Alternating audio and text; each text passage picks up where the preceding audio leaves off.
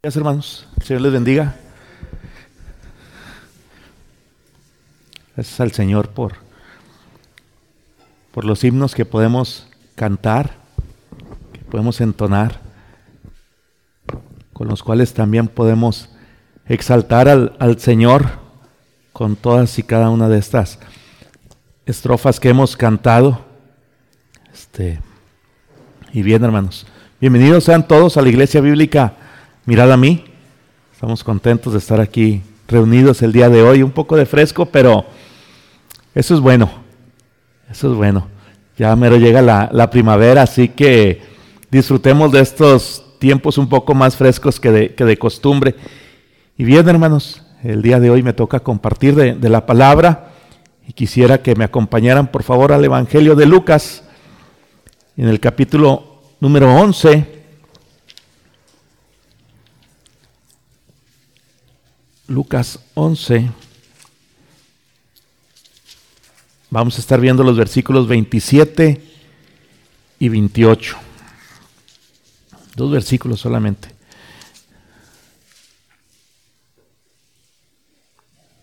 ¿Ya lo tenemos? Sí, permítame darle lectura y posterior a ello voy a, voy a orar. Vamos a orar. Mientras él decía estas cosas, una mujer de entre la multitud levantó la voz y le dijo, Bienaventurado el vientre que te trajo y los senos que mamaste.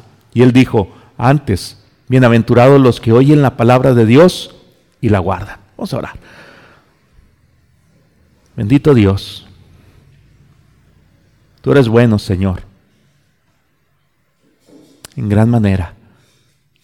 De tal forma que el día de hoy, Señor, nos permites estar aquí reunidos para considerar tu palabra. Te ruego, Señor, que perdones mis pecados y que me ayudes, Señor, en todo. Señor, dame de ti para poder exponer esto. Señor, y te ruego que me des gracia, me des sabiduría, de nuevo, Señor, para compartir y también a mis hermanos, que les des, Señor, oídos para oír. Te ruego, Padre, que hagas esto por amor del nombre de tu Hijo Jesucristo, el nombre, Señor, en el cual me acerco a ti para pedirte estas cosas y que se haga conforme a tu voluntad. En Cristo Jesús. Amén. Bien, hermanos. La ocasión anterior que me tocó compartir, compartí acerca de Marta y María. Esa vez concluimos que María había tomado la mejor parte porque estaba viendo y escuchando lo que muchos otros habían deseado oír y escuchar perdón, ver y oír, y que no lo habían podido hacer. Y en aquella ocasión dijimos que Jesús iba rumbo a Jerusalén, rumbo hacia la cruz, y en su trayecto final, en, en, sus últimos mensajes de despedida, por llamarlo de alguna manera, estaba a punto de entrar a su semestre en el cual él ya no estaría públicamente enfrente de toda la gente.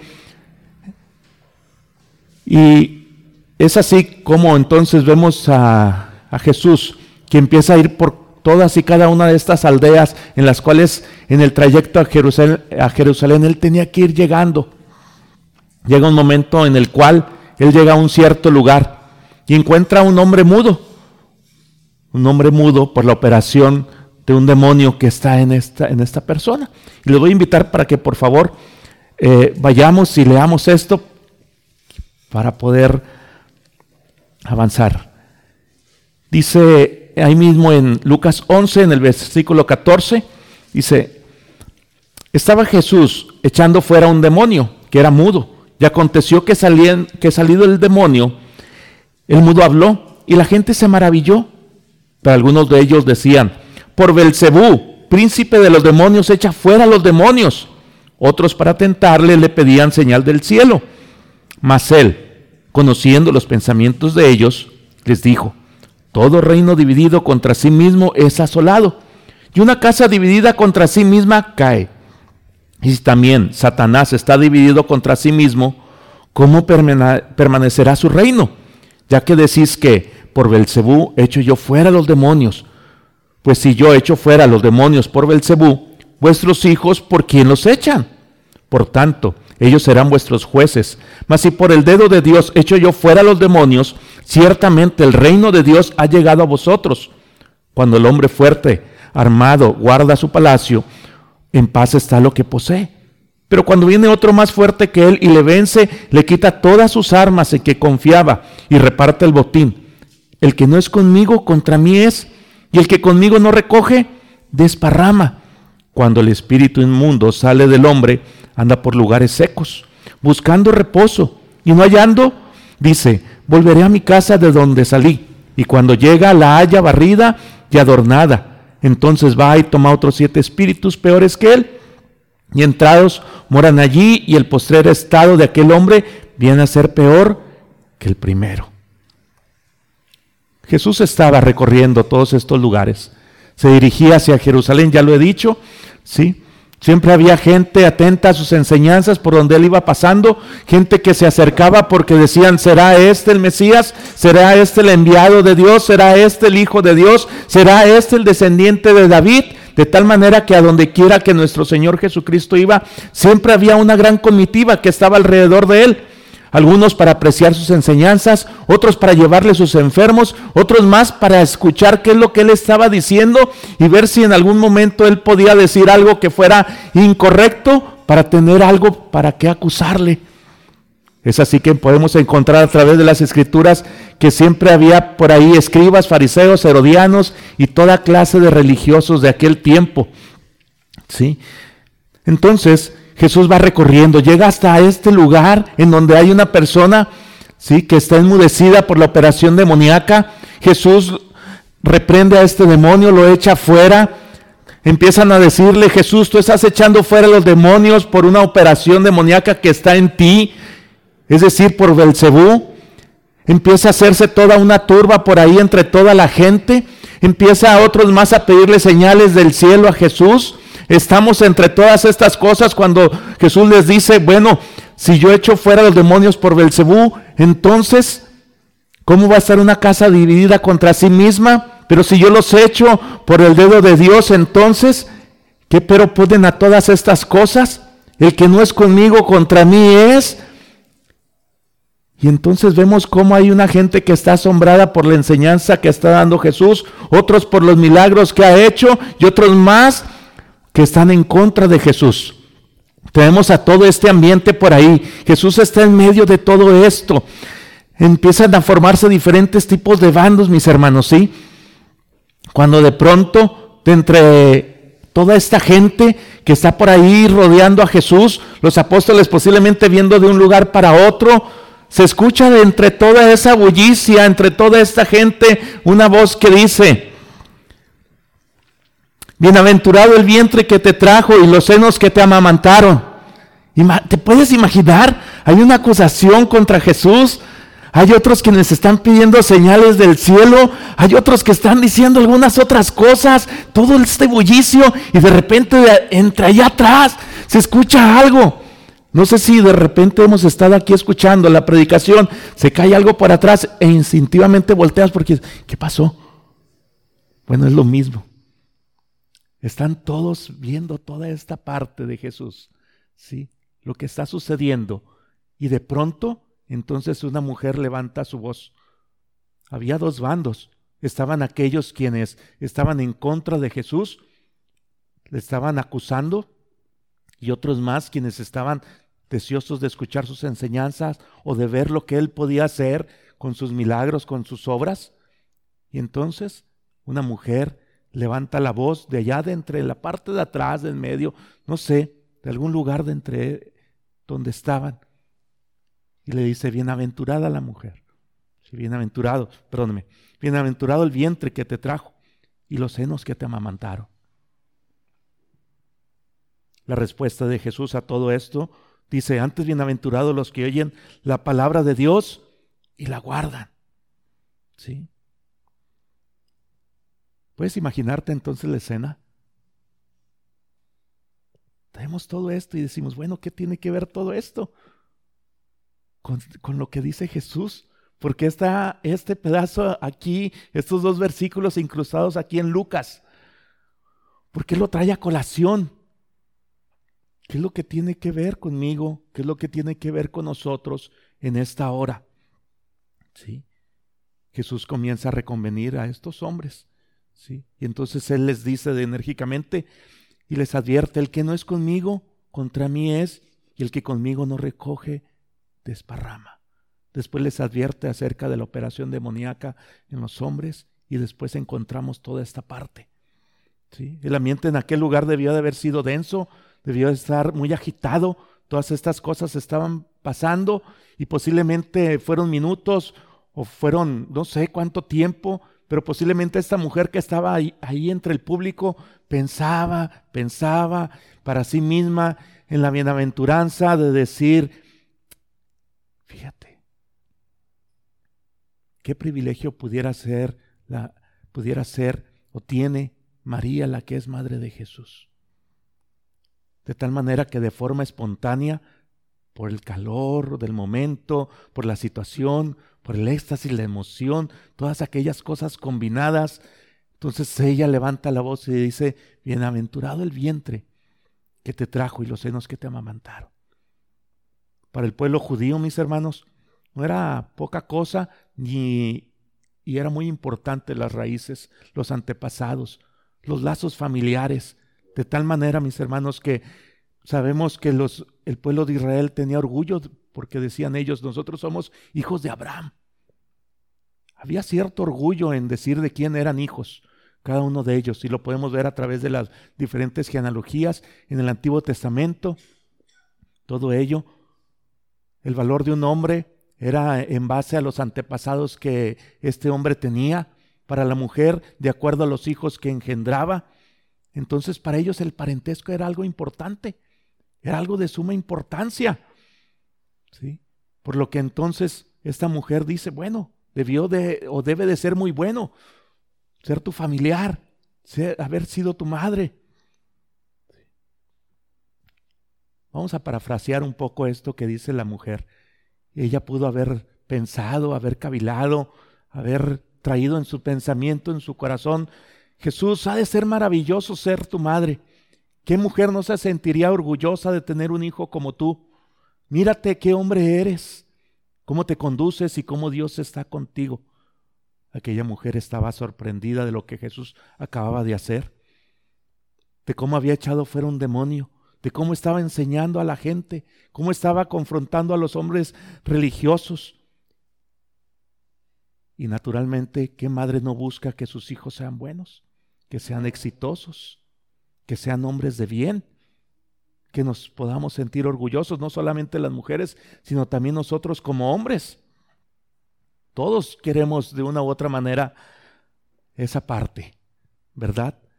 Todos queremos sentirnos orgullosos de nuestros hijos, pero no desviemos nuestras miradas del punto principal, como esta mujer lo estaba haciendo, y es por eso que Jesús entonces interviene de una manera excepcional excepcional. ¿sí? Podemos aprender de Jesús cómo Él se conduce, cómo Él se acerca a esta mujer y cómo es paciente y cómo amorosamente se dirige a ella. La situación estaba tensa, había grupos contrarios por todos lados, estaban aquellos quienes acusaban a Jesús, estaban aquellos quienes lo alababan por el milagro que había hecho, por haber sacado un demonio, y en medio de todo esto la exclamación de esta mujer. ¿Fue mentira lo que dijo esta mujer? No. Es cierto lo que dijo. Es cierto. María, la madre de Jesús, fue una mujer bienaventurada, sí. Y bendecida, sí también. No por haber sido su madre, sino porque escuchó la voz del Señor, atendió a ella y puso su voluntad en hacer lo que se le había mandado.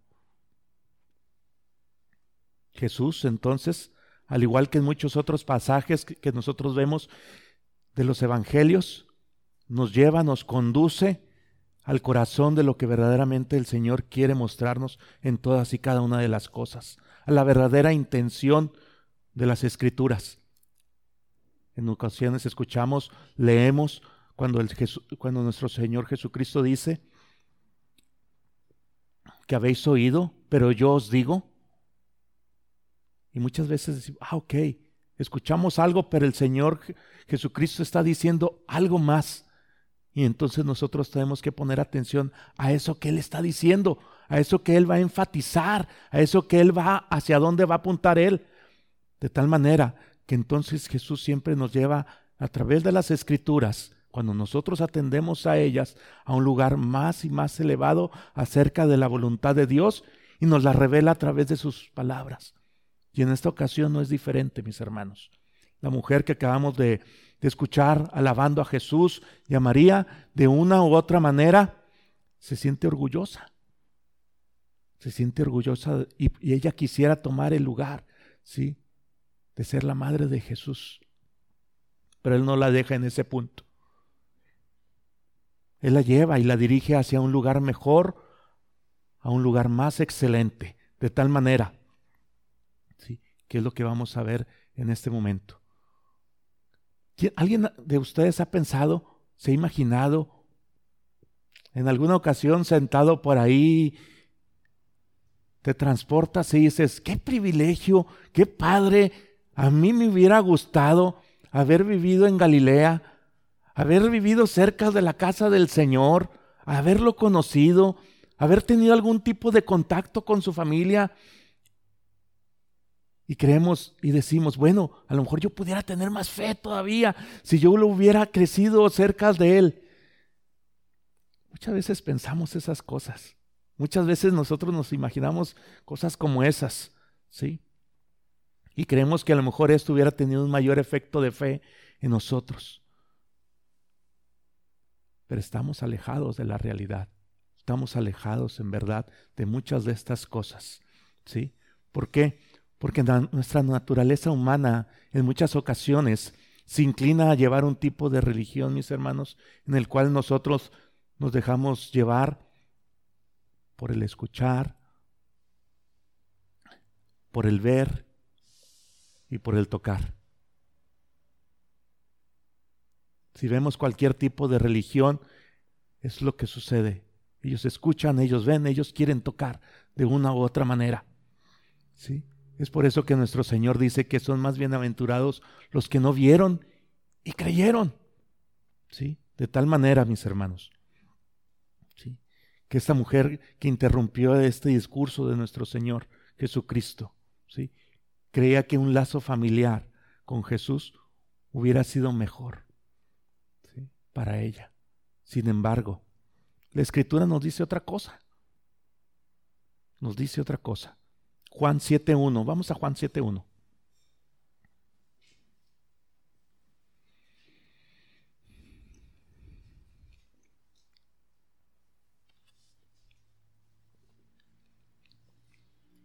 Dice, después de estas cosas andaba Jesús en Galilea, pues no quería andar en Judea, porque los judíos procuraban matarle. Estaba cerca la fiesta de los judíos, la de los tabernáculos, y le dijeron sus hermanos, sal de aquí y vete a Judea, para que también tus discípulos vean las obras que haces, porque ninguno que procura darse a conocer hace algo en secreto. Si estas cosas haces, manifiéstate al mundo, porque ni aun sus hermanos creían en él.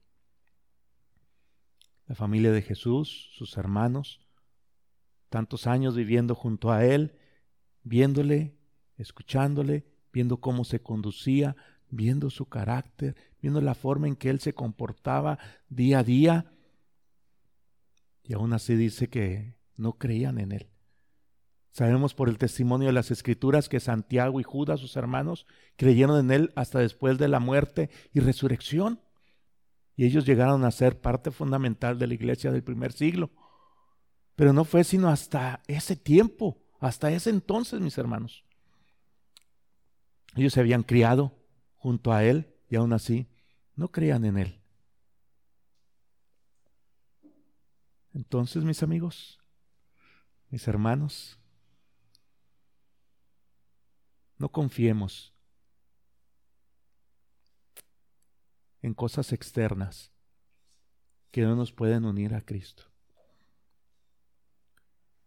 Mis amigos, no confíen, no descansen en que tu amigo en que tu hijo, tu hija, tu padre, tu hermano, tu esposo o tu esposa son creyentes y que por eso tú puedes tener una relación con Cristo. No descanses en eso. No hay un lazo familiar a través de intermediarios con Cristo. Es una relación personal a Él. No porque yo sea creyente, quiere, eso quiera decir que mi familia también son creyentes. He de recordarte, mi hermano, mi amigo, que la salvación no es por obras. No es por algo que tú y que yo podamos hacer, sino es que es por la obra de nuestro Señor Jesucristo. Solamente por y a través de Él, del sacrificio que Él ha hecho, del sacrificio perfecto en la cruz del Calvario. De tal manera que si tú estás confiando, estás creyendo, que porque hay algún familiar tuyo, el cual es creyente, y que por eso tú también lo eres, no te equivoques, no te engañes. Tienes que ir a Cristo. Tienes que ir al Señor. Tienes que ir en arrepentimiento y fe. La salvación no puede ser comprada con nada, con oro, plata, con ningún tipo de bien, solamente con la sangre del Cordero de Dios que quita el pecado del mundo, lo que dice la Escritura. Por lo cual, si tú en esta hora estás aquí y estás pensando igual que esta mujer, que podría haber sido muy bueno haber tenido algún tipo de relación familiar en la carne con Jesucristo, está cerrado. De la misma manera que si estás confiando, si algún familiar tuyo es creyente, y que también por lo tanto tú puedes o tú lo eres. No, tienes que ir en arrepentimiento y fe a Cristo Jesús, a Cristo Jesús. ¿Sí? ¿Por qué? Porque la unión más importante para el Señor, lo que verdaderamente tiene valor para Jesucristo, para ser parte de su familia, para poder ser contado como de la familia de la fe, es lo que él mismo nos dice. En el Evangelio de Lucas 8:19. Acompáñenme, por favor. Lucas 8:19.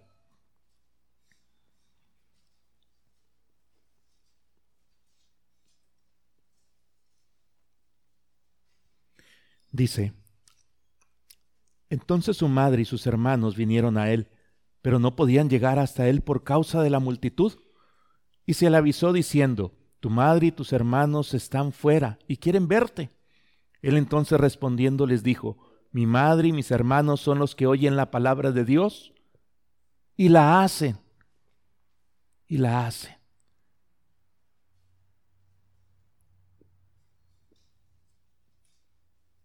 Allá hay una condicionante en todo esto. ¿Sí? Esta mujer anónima de la cual hemos estado hablando se dejó llevar por la emoción del momento, pero como ya hemos dicho, mis hermanos, Jesús la dirigió hacia una verdad mayor, disipó las tinieblas, no solamente para esta mujer, sino también para todos aquellos quienes estaban en ese momento alrededor, en medio de la discusión, en medio de los bandos, en medio de que a qué grupo pertenecías, si eras los que estaban contra Jesús o eran los que estaban a favor. ¿Sí? Jesús empieza entonces a poner algo delante de toda esta gente y no solamente delante de ellos, sino también delante de nosotros en esta hora, mis hermanos. ¿sí? Recordemos, mis hermanos, que aquí estamos ante una acusación que le están haciendo a nuestro Señor Jesucristo, porque Él estaba echando fuera un demonio, ¿sí? por el poder de Belcebú. Eso es lo que decían los que eran contrarios a Él. Pero así como había opositores, también había gente que estaba del lado de Jesús. Entonces, en este caso, mis hermanos, es importante decidir, definir en qué grupo nos vamos a encontrar. Si vamos a estar en contra de Jesús o vamos a estar a favor de Cristo. Si estamos a favor de Cristo, entonces es importante escuchar lo que Él le está diciendo a esta mujer y hacia dónde le está conduciendo. ¿sí? Es por ello que entonces Jesús, teniendo a toda esta multitud alrededor de él, con todo esto enseña de forma rápida, de forma precisa, de forma exacta, que quienes pertenecen a su familia no son los simpatizantes, sino aquellos que escuchan la palabra de Dios y la guardan. No hay lugar para medias tintas. No hay lugar para posiciones intermedias. No hay lugar para decir, bueno, creo que estoy. No. Tiene que haber una definición. El problema del pueblo de Israel no fue la falta de la palabra, no fue la ausencia de esta en toda su historia, sino que más bien fue su incapacidad para poder conducirse conforme a ella, conforme a ella. Fue su incapacidad entonces para obedecerla. Aquellos quienes entonces, mis hermanos, obedecen la palabra de Dios, aquellos quienes escuchan la palabra de Dios, aquellos quienes la guardan y la ponen por obra, entonces son como lo que dijo nuestro Señor Jesucristo, los que andan junto a Él, que recogen y no desparraman. Estar del lado de Cristo, mis hermanos, es mucho más que decir las cosas correctas, porque esta mujer no estaba en lo correcto cuando dijo todas estas cosas. ¿Sí? Pero vemos cómo nuestro Señor Jesucristo nos empieza a girar nuestra mirada hacia un lugar más alto. Entonces, veamos cómo entonces no solamente, mis hermanos, quiero repetirles esto, estar del lado de Cristo es mucho más que decir las cosas correctas. Ya hemos hablado de esta mujer anónima y de cómo no importa el lazo familiar o de decir las cosas correctas para pertenecer al reino de Dios o al reino del Señor. ¿Sí? Pero quisiera que entonces ahora nos pudiéramos enfocar en la verdadera bienaventuranza de todo esto, en cómo entonces nuestro Señor transporta nuestras miradas y que transporte también nuestra voluntad a hacer lo que Él, hacia donde Él está apuntando en este momento, mis hermanos. ¿sí? Y esto es la bienaventuranza de oír y guardar la palabra de Dios. Oír y guardar la palabra de Dios. Nuestro Señor dijo, antes, bienaventurados los que oyen la palabra de Dios. ¿Y qué más? y la guardan. Y la guardan. ¿Qué es ser un bienaventurado? Bueno, alguien que es feliz, dichoso, afortunado, bendito. ¿Qué es oír? Enterarse, escuchar, hacer caso, comprender. ¿Qué es guardar? Bueno, observar, vigilar, custodiar o hacer algo o hacer el esfuerzo por mantenerse alejado de lo que nos están mencionando. ¿Sí? Entonces pudiéramos nosotros decir que antes bienaventurados los que oyen la palabra de Dios y la guardan, pudiéramos decir entonces que felices, dichosos, afortunados y benditos los que al escuchar o enterarse comprenden y hacen caso esforzándose, vigilando o por vigilar por hacer todas las cosas que Dios ha mandado. Todo esto. ¿Quiénes son los bienaventurados entonces, mis hermanos? Los que escuchan y guardan la palabra de Dios, los que la ponen por obra. Bienaventurados entonces son todos aquellos o todos nosotros los que podemos de una u otra manera escucharla y llevarla a la práctica. No solamente poder decir, bueno, sí Señor, yo estoy de tu lado, pero sin participar y sin llevar a cabo lo que el Señor nos está mandando a través de su palabra. ¿Sí? ¿Sí? ¿Más o menos me van siguiendo? Bien. Lucas 6:46 entonces, hermanos, por favor.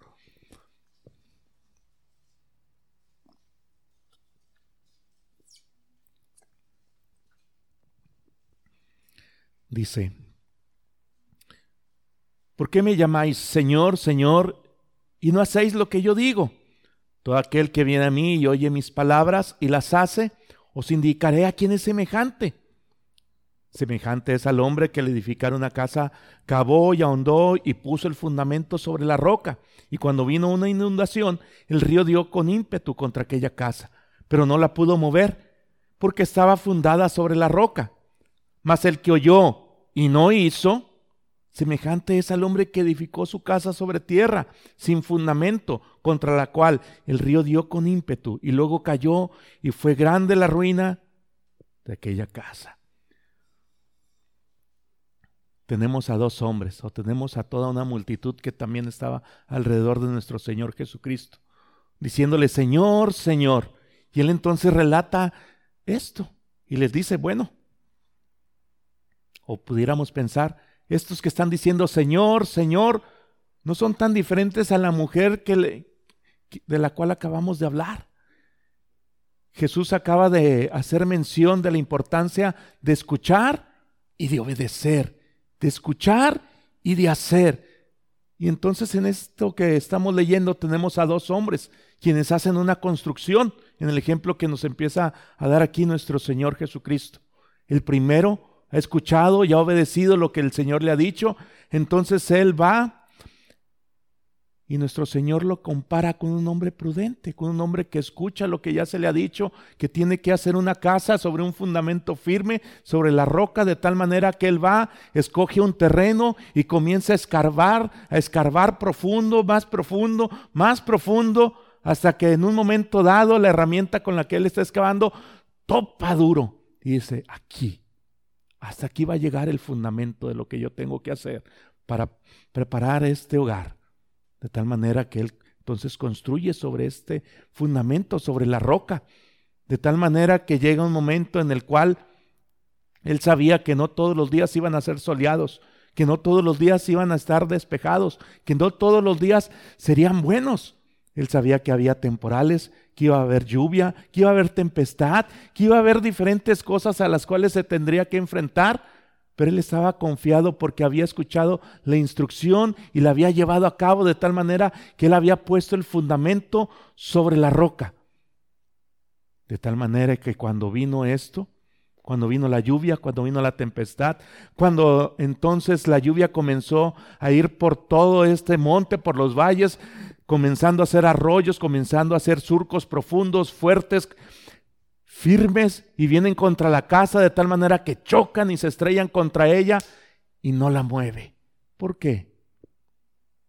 Porque estaba sobre la roca, porque fue un hombre prudente, porque fue un hombre que escuchó y atendió lo que se le había dicho de tal manera que pudo salir adelante, que pudo salir adelante. Lo mismo pasa con nosotros, mis hermanos, los oidores del Evangelio. ¿Por qué? porque habrá un momento en el cual habrá crisis en nuestra vida, habrá pruebas, habrá cosas difíciles las cuales tendremos que empezar a sortear, habrá tentaciones, habrá muerte, habrá duelo, habrá dolor, habrá muchas cosas, aún habrá el juicio final. ¿Sí? Y esto, todas estas cosas no avisan en la mayoría de las ocasiones. Basta con que levantemos nuestro teléfono en algún momento. Bueno, acaba de suceder esto y una mala noticia toca nuestras puertas. ¿Qué haremos? ¿Dónde estaremos fundamentados? ¿Dónde estar, llegaremos? Para nosotros entonces, mis hermanos los creyentes, tenemos que estar firmes, fundados sobre la roca, habiendo escuchado y atendido lo que nos, se nos ha demandado para ponerlo por obra. Y sabemos que entonces el Señor nos dará gracia para ese día, para la prueba, para la tentación, para salir adelante, aún en el juicio final. Saldremos vencedores, no por nosotros mismos, sino por el Cordero de Dios que quita el, el pecado del mundo y este Cordero será un Cordero vencedor. ¿Qué pasa con el hombre que oyó y no hizo? con el hombre que escuchó y no guardó la instrucción o la palabra que se le dio? Bueno, este hombre creía que siempre habría días soleados, días despejados, días sin problemas. Pero grande fue su ruina cuando se dio cuenta que él había construido sobre la tierra, sobre la arena, no como se le había instruido. Y grande fue su ruina.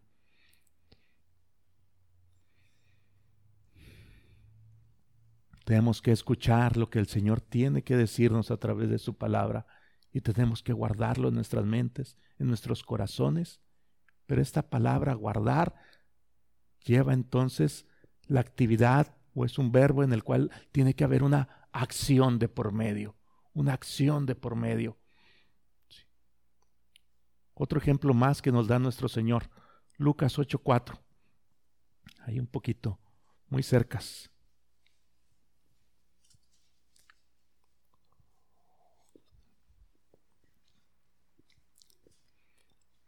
Dice, juntándose una gran multitud, y los que de cada ciudad venían a él les dijo por parábola, el sembrador salió a sembrar su semilla, y mientras sembraba, una parte cayó junto al camino y fue hollada, y las aves del cielo la comieron.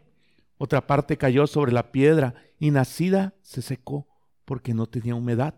Otra parte cayó entre espinos, y los espinos que nacieron juntamente con ella la ahogaron y otra parte cayó en buena tierra y nació y llevó fruto, a ciento por uno. Hablando estas cosas, decía gran voz, el que tiene oídos para oír, oiga. Y sus discípulos le preguntaron diciendo, ¿qué significa esta parábola? Y él dijo, a vosotros os es dado a conocer los misterios del reino de Dios, pero a los otros por parábolas, para que viendo no vean y oyendo no entiendan. Esta es, pues, la parábola. La semilla es la palabra de Dios y los de junto al camino son los que oyen y luego viene el diablo y quita de su corazón la palabra para que no crean y se salven. Los de sobre la piedra son los que habiendo oído reciben la palabra con gozo, pero estos no tienen raíces, creen por algún tiempo y en el tiempo de la prueba se apartan. La que cayó entre espinos, esos son los que oyen, pero yéndose son ahogados por los afanes y las riquezas y los placeres de la vida y no llevan fruto. Mas la que cayó en buena tierra, estos son los que con corazón bueno y recto retienen la palabra oída y dan fruto con perseverancia. Tenemos a un sembrador que salió a sembrar, dice este relato del Señor. Y dice que hay diferentes tipos de terrenos. La semilla era la misma para todos y cada uno de estos, pero el terreno era diferente. Jesús dice con gran voz, el que tiene oídos para oír, oiga. El que tiene oídos para oír, oiga. No solamente lo dice en este pasaje, nosotros podemos ir a través del Nuevo Testamento y vamos a ver cómo en repetidas ocasiones Él lo está diciendo. Mateo, no vayan ahí, pero Mateo 11, 15 Mateo 13, 43, Marcos 4, 23, Lucas 14, 35, Apocalipsis 2, 7 y en Apocalipsis hay como otras siete u ocho ocasiones en las cuales el Señor dice, el que tiene oídos para oír, oiga.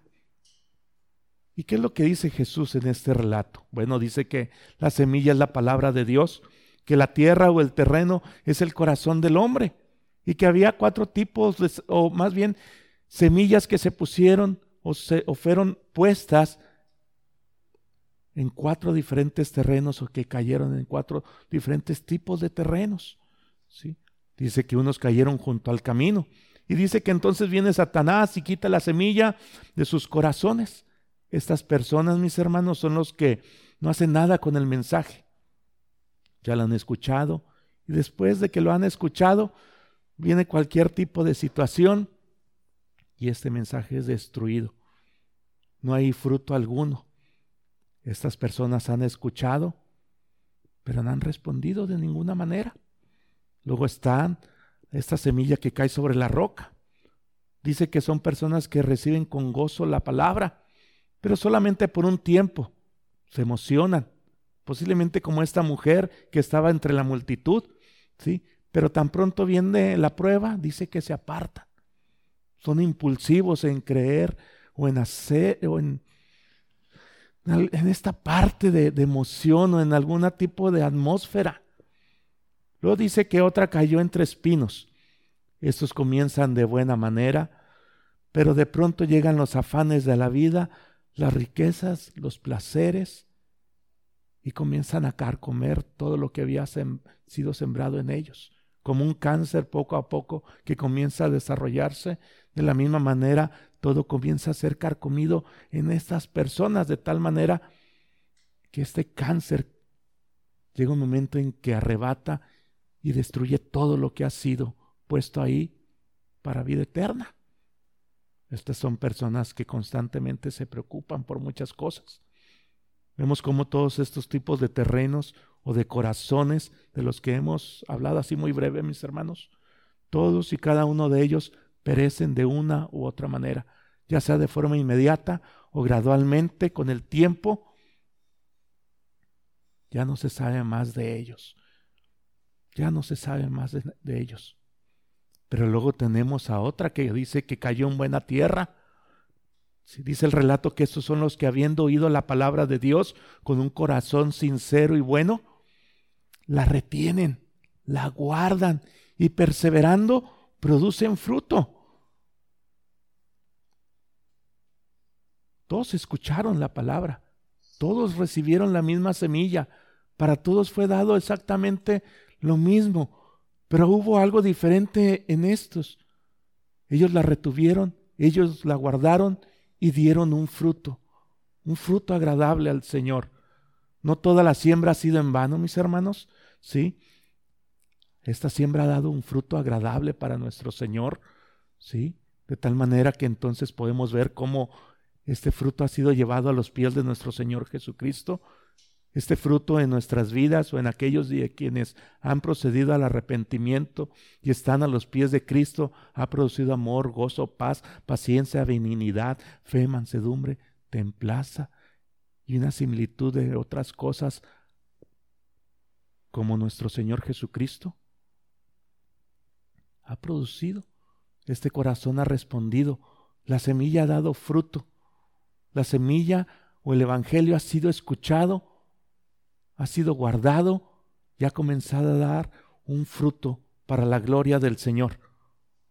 Y yo quisiera preguntarles, a fin de que te pudieras examinar en esta hora y te pudieras considerar, ¿en qué grupo te encuentras? ¿En el 1, en el 2, en el 3, en el 4? Si estás entre los primeros tres, déjame decirte algo. Tengo una muy buena noticia para ti. Hay salvación en Cristo Jesús. Puedes ir a Él. Puedes ir en arrepentimiento y fe. Puedes ir habiendo escuchado el Evangelio, ¿sí? en el cual nosotros podemos ver a través de las Escrituras cómo el Señor ha enviado a su Hijo Jesucristo para vivir la vida perfecta que tú y yo no podemos vivir, pero también para sufrir la muerte que tú y yo debemos de sufrir.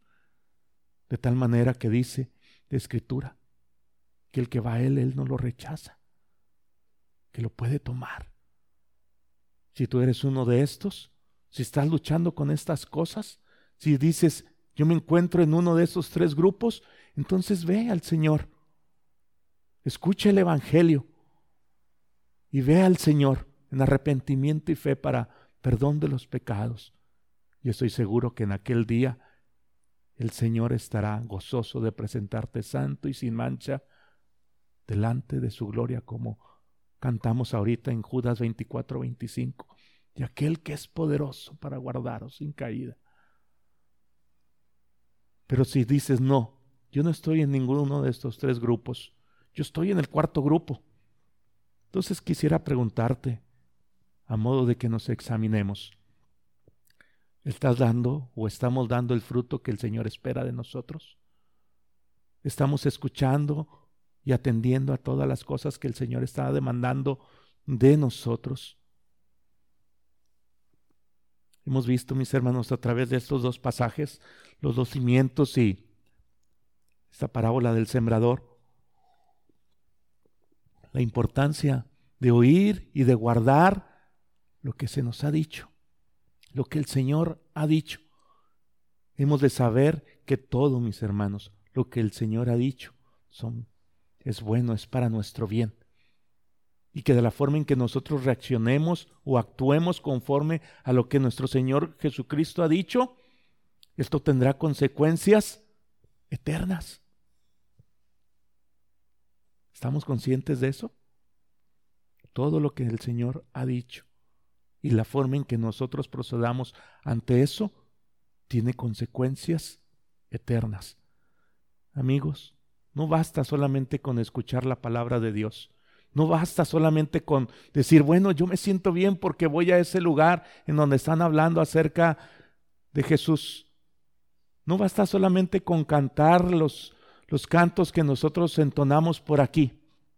No basta con sentirse bien en esta hora solamente.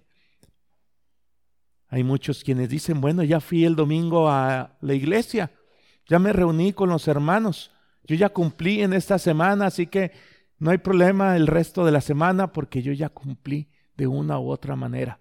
No. No. No te equivoques. No te equivoques. Es necesario que si has escuchado el Evangelio y no has procedido al arrepentimiento, entonces que te arrepientas y vayas a Cristo Jesús y atiendas lo que Él ha dicho. ¿Sí? Y si ya hemos escuchado entonces su palabra, y hemos escuchado sus instrucciones, y hemos escuchado esto que el Señor nos está diciendo, entonces atendamos ¿sí? lo que Él nos dice a través de la Escritura. Santiago 1.22 dice, mas sed hacedores de la palabra y no tan solamente, y no tan solamente oidores, engañándonos a vosotros mismos.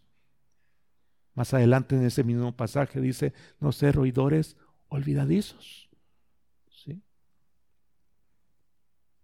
¿Qué vamos a hacer? ¿Con quién te estás tú de una u otra manera identificando? ¿Te has identificado con estos hombres que eran contrarios a Jesús? Posiblemente ninguno de nosotros digamos eso, digamos no. Yo no me identifico con estos hombres que decían estas cosas contra Jesús.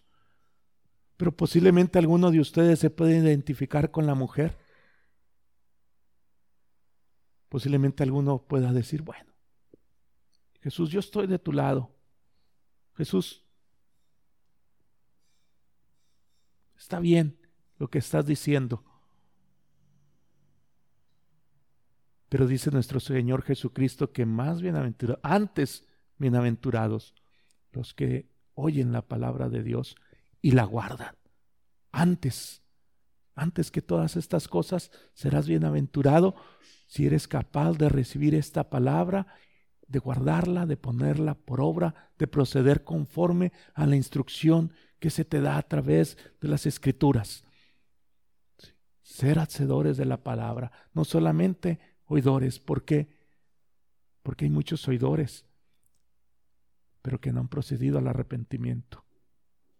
Habrá muchos que dirán en aquel día, Señor, Señor. Habrá muchos en aquel día quienes dirán, Señor, yo escuché tus palabras, pero ¿de qué manera procedimos? ¿De qué manera atendimos? ¿Qué fue lo que nosotros hicimos después de escuchar la palabra del Señor? Nuevamente, si no has ido a los pies del Señor Jesucristo, ve en esta hora, ve, no tardes, por favor. ¿Qué dice la Escritura? Juan 14, 15. Juan 14, 15 dice, si me amáis, guardad mis mandamientos, y yo rogaré al Padre, y os dará otro consolador, para que esté con vosotros para siempre.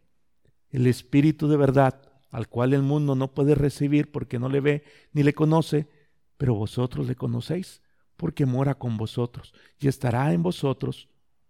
No os dejaré huérfanos, vendré a vosotros todavía un poco, y el mundo no me verá más, pero vosotros me veréis porque yo vivo, vosotros también viviréis.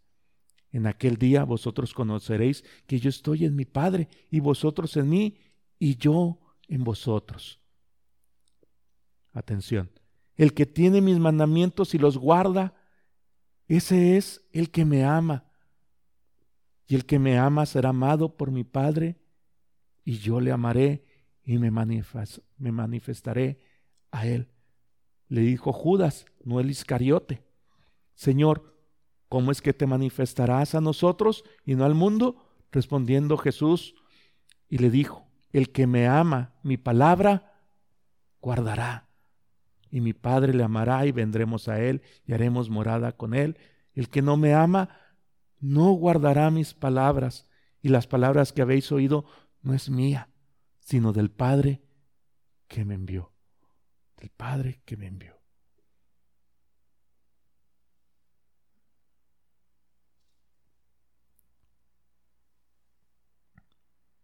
puede ser que algunos de ustedes tengan este conflicto, tengan una buena apreciación, aprecien de buena manera a Jesús, pero que no estén procediendo de la manera tal como es debido. Esta mujer no estaba equivocada con lo que ella decía, no fue algo malo lo que ella dijo, no es algo que se le pudiera condenar, pero como ya lo he dicho, nuestro Señor la llevó a un lugar más alto, a poner su mirada en un lugar mayor, a otro nivel, en el cual su comprensión sería mayor acerca de lo que el Señor estaba demandando. No solamente el decir, yo estoy de tu lado, sino a escuchar verdaderamente y a guardar la palabra de Dios o atenderla, a ponerla por obra, de tal manera, mis hermanos, mis amigos, quienes están el día de hoy aquí en este lugar, no descanses en el hecho de que eres familiar de alguien que es creyente, o que tu mamá, tu papá, tus hermanos o tus hijos vienen a la iglesia, y que tú como vienes junto a ellos, que también eres cristiano. No, tu deber es arrepentirte de tus pecados e ir a Cristo Jesús en arrepentimiento y fe para vida eterna. También no basta con decir las palabras correctas acerca de Jesús o estar al lado de... ¿Por qué? Porque estar del lado de Cristo es mucho más que decir las palabras correctas. El problema del pueblo de Israel y de nosotros mismos, de todos y cada uno de nosotros como hombres, no es la ausencia de la palabra de Dios en nuestras vidas, porque hay un montón de cosas alrededor. Puedes ver programas de radio, de televisión, en internet, por todos los lugares. El Señor ha enviado a cada uno de sus hijos para compartir de su palabra. Entonces no es la ausencia de la palabra de Dios, sino es nuestra falta o es la falta de obediencia de los hombres ante todo esto.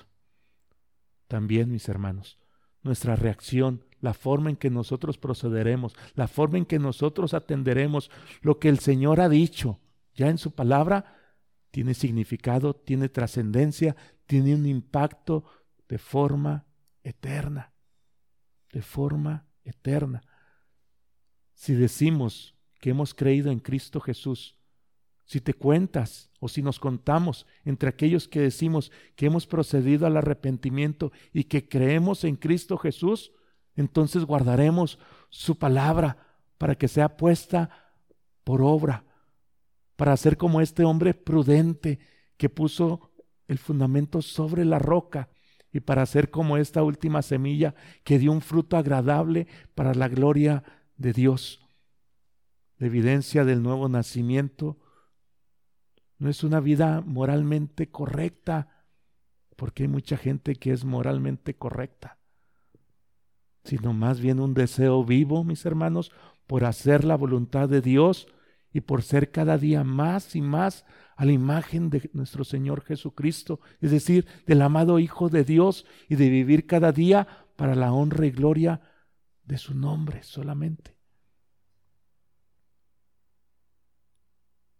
Estamos en el peligro solamente de estar escuchando, de estar solamente sintiéndonos bien, de venir a este lugar, porque está padre venir los domingos a la iglesia, escuchar la palabra, cantar con los hermanos, después echarnos un taco junto con ellos y después salir y vivir nuestras vidas de forma miserable.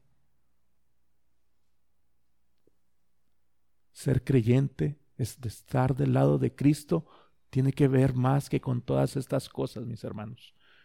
Tiene que ver en cómo nosotros estamos siendo conformados cada día más y más y más a la imagen de Cristo.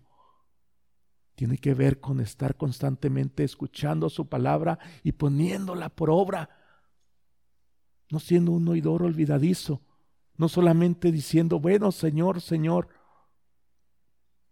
sino realmente viviendo para la honra y gloria de su nombre cada día. No te distraigas, No pongas tus ojos en otras cosas que no sea Cristo y en hacer su voluntad. No te distraigas con los afanes de este mundo. No te distraigas con nada. No te distraigas creyendo que porque vienes a este lugar, estás del otro lado. Examínate. Ve si te estás conduciendo en la fe. Ve si este fruto se está produciendo en tu vida. Y si se está produciendo en tu vida, entonces ahora examínate y ve si es todo el fruto que pudieras estar dando para el Señor. Y si no le has estado dando, entonces ve o vayamos y arrepintámonos delante del Señor y decirle, Señor, quiero dar más fruto para la honra y gloria de tu nombre.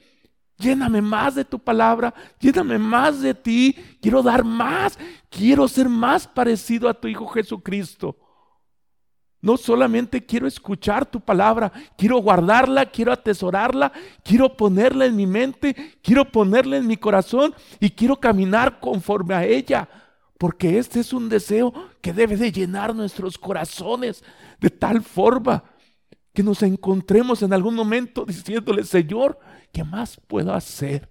Señor, lléname más de ti. Señor, quiero vivir para ti. Aquí está mi vida, Señor. ¿Qué es lo que tú demandas de mí?